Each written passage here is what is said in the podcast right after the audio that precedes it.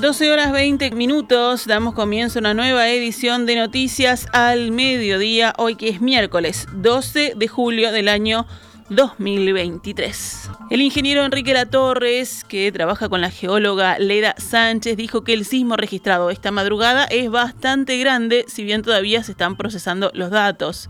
Se ve en todas las estaciones que tenemos en el país, es bastante grande para lo que hemos registrado en los últimos tiempos, sostuvo el integrante del Observatorio Geofísico del Uruguay. Bueno, registramos un sismo eh, local eh, bastante, bastante fuerte, se registró en todas las estaciones que tenemos en todo el país, ¿no? las 20 estaciones, desde Artigas hasta Rocha, desde Cerro Largo hasta Colonia.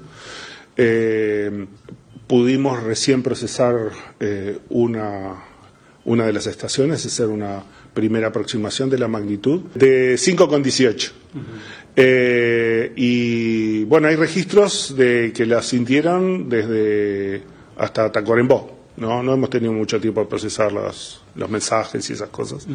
Eh, nosotros registramos sismos eh, todos los meses. O sea, hay, hay sismos, siempre hay. La gran mayor parte son de magnitud eh, chica, ¿no? De uno o dos y ocurre generalmente en zonas de, no, no pobladas, entonces no, mucha gente no lo siente.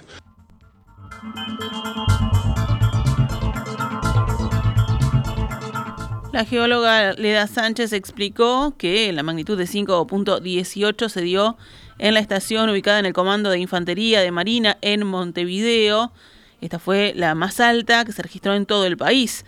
En otras estaciones se registraron menos, con cada una se hace un promedio y se obtiene el dato preciso de cuál fue la magnitud en todo el territorio nacional, que en este promedio fue de 4,2. Continuamos con más información. Las reservas de la represa de Paso Severino, la principal fuente de agua dulce del área metropolitana, tuvieron un nuevo incremento ayer, el sexto aumento diario consecutivo. Según el nuevo reporte de presidencia, el volumen acumulado era de 2.097.000 metros cúbicos, el 3,13% de la capacidad de la presa. Con respecto al día anterior, representa un incremento de más de 500.000 metros cúbicos, el equivalente a un día de consumo en Montevideo y zonas cercanas. Los niveles de cloruro y de sodio se mantuvieron por debajo de los máximos autorizados en las tres líneas de bombeo que abastecen la zona.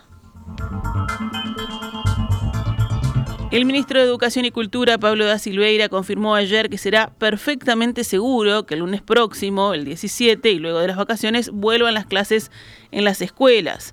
Da Silveira participó en una reunión que encabezaba el presidente Luis Lacalle Pou y tenía el objetivo de evaluar el resultado de la decisión de adelantar y extender las vacaciones de julio para contener el incremento de las infecciones respiratorias en niños que se habían observado hace ya algunas semanas. También se evaluó si existían condiciones de retomar las clases en la fecha pautada. Felizmente las noticias son que sí, que fue eficaz la medida, que fue una buena idea haber interrumpido el momento en que, en que se interrumpió. Tenemos algunos datos epidemiológicos que muestran que el, ciclo de crecimiento, de la expansión del virus se frenó y está cayendo y que va a ser perfectamente seguro empezar las clases en las fechas que se anunciaron.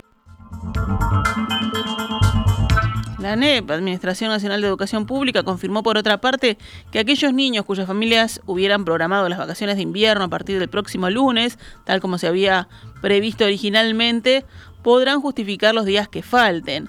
Para eso deberán presentar el pasaje de viaje, la prueba de la contratación de un paseo o el certificado de licencia del adulto responsable.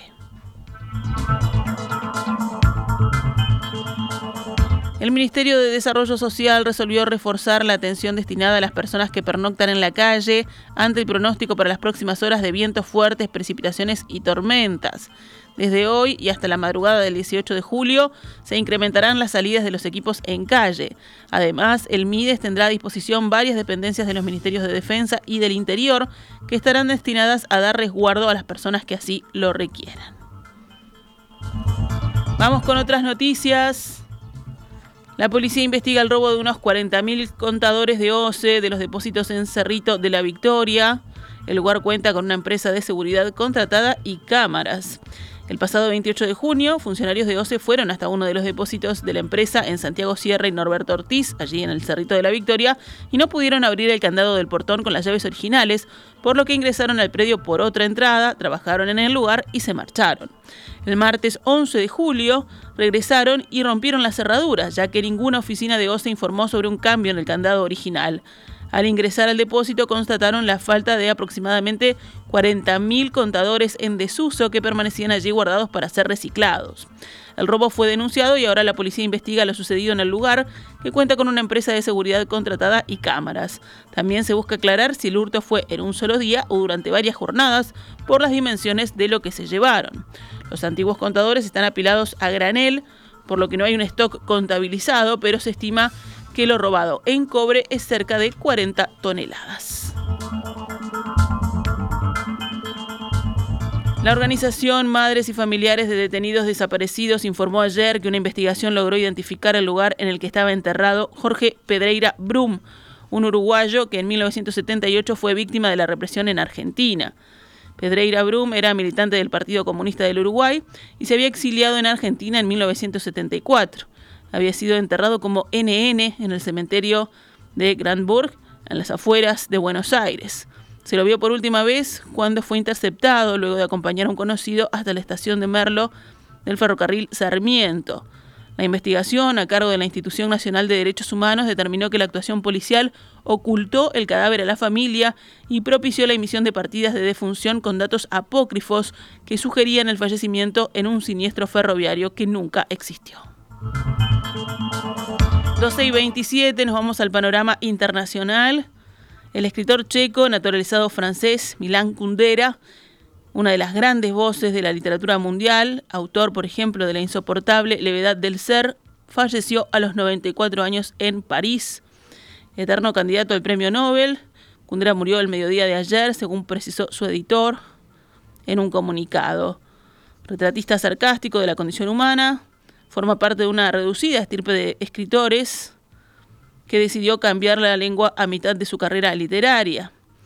Marcado por el totalitarismo comunista, que sojugó a su país durante buena parte del siglo XX, Kundera inició su carrera literaria con un poemario en checo, El hombre es mi jardín. Se pasó al francés a mediados de los años 1980, una vez ya instalado en París, donde vivió hasta el final de su vida junto a su esposa Vera.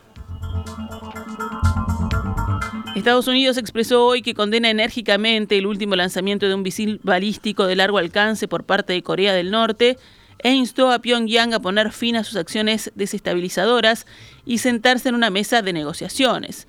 Este lanzamiento es una violación descarada de múltiples resoluciones del Consejo de Seguridad de la ONU, eleva innecesariamente las tensiones y corre el riesgo de desestabilizar la situación de seguridad en la región, dijo en un comunicado el portavoz del Consejo de Seguridad Nacional, Adam Hodge. El ejército surcoreano denunció que Corea del Norte disparó un misil balístico de largo alcance en trayectoria ascendente desde la zona de Pyongyang hacia las 10 horas locales, pocos días después de que el régimen comunista amenazara con derribar aviones espía estadounidenses que, aseguró, habían violado su espacio aéreo. Cerramos con deportes. El Consejo Directivo de Peñarol resolvió ayer retirar a todos sus representantes de la AUF, la Asociación Uruguaya de Fútbol, y quitarle la confianza al jefe del Departamento de Arbitraje y al Colegio de Árbitros. La decisión se tomó a raíz de las críticas que generó en el club el arbitraje del partido que los carboneros perdieron el fin de semana ante Danubio. El observador señala que se descartó la idea del presidente del club, Ignacio Ruglio, de declarar persona non grata al titular de la AUF, Ignacio Alonso. También se decidió no quitarle la confianza al Ejecutivo porque el nuevo cuerpo dirigencial asumió funciones este lunes. Además, según se informó, el retiro de los representantes de Peñarol se hace en carácter temporal a la espera de ir encontrando soluciones a los planteos formulados. También Peñarol va a exigir sanciones locales e internacionales más severas para los árbitros de fútbol, así como también la publicación inmediata de los audios de bar. Nos vamos con noticias al mediodía, volvemos mañana, pegaditos en perspectiva.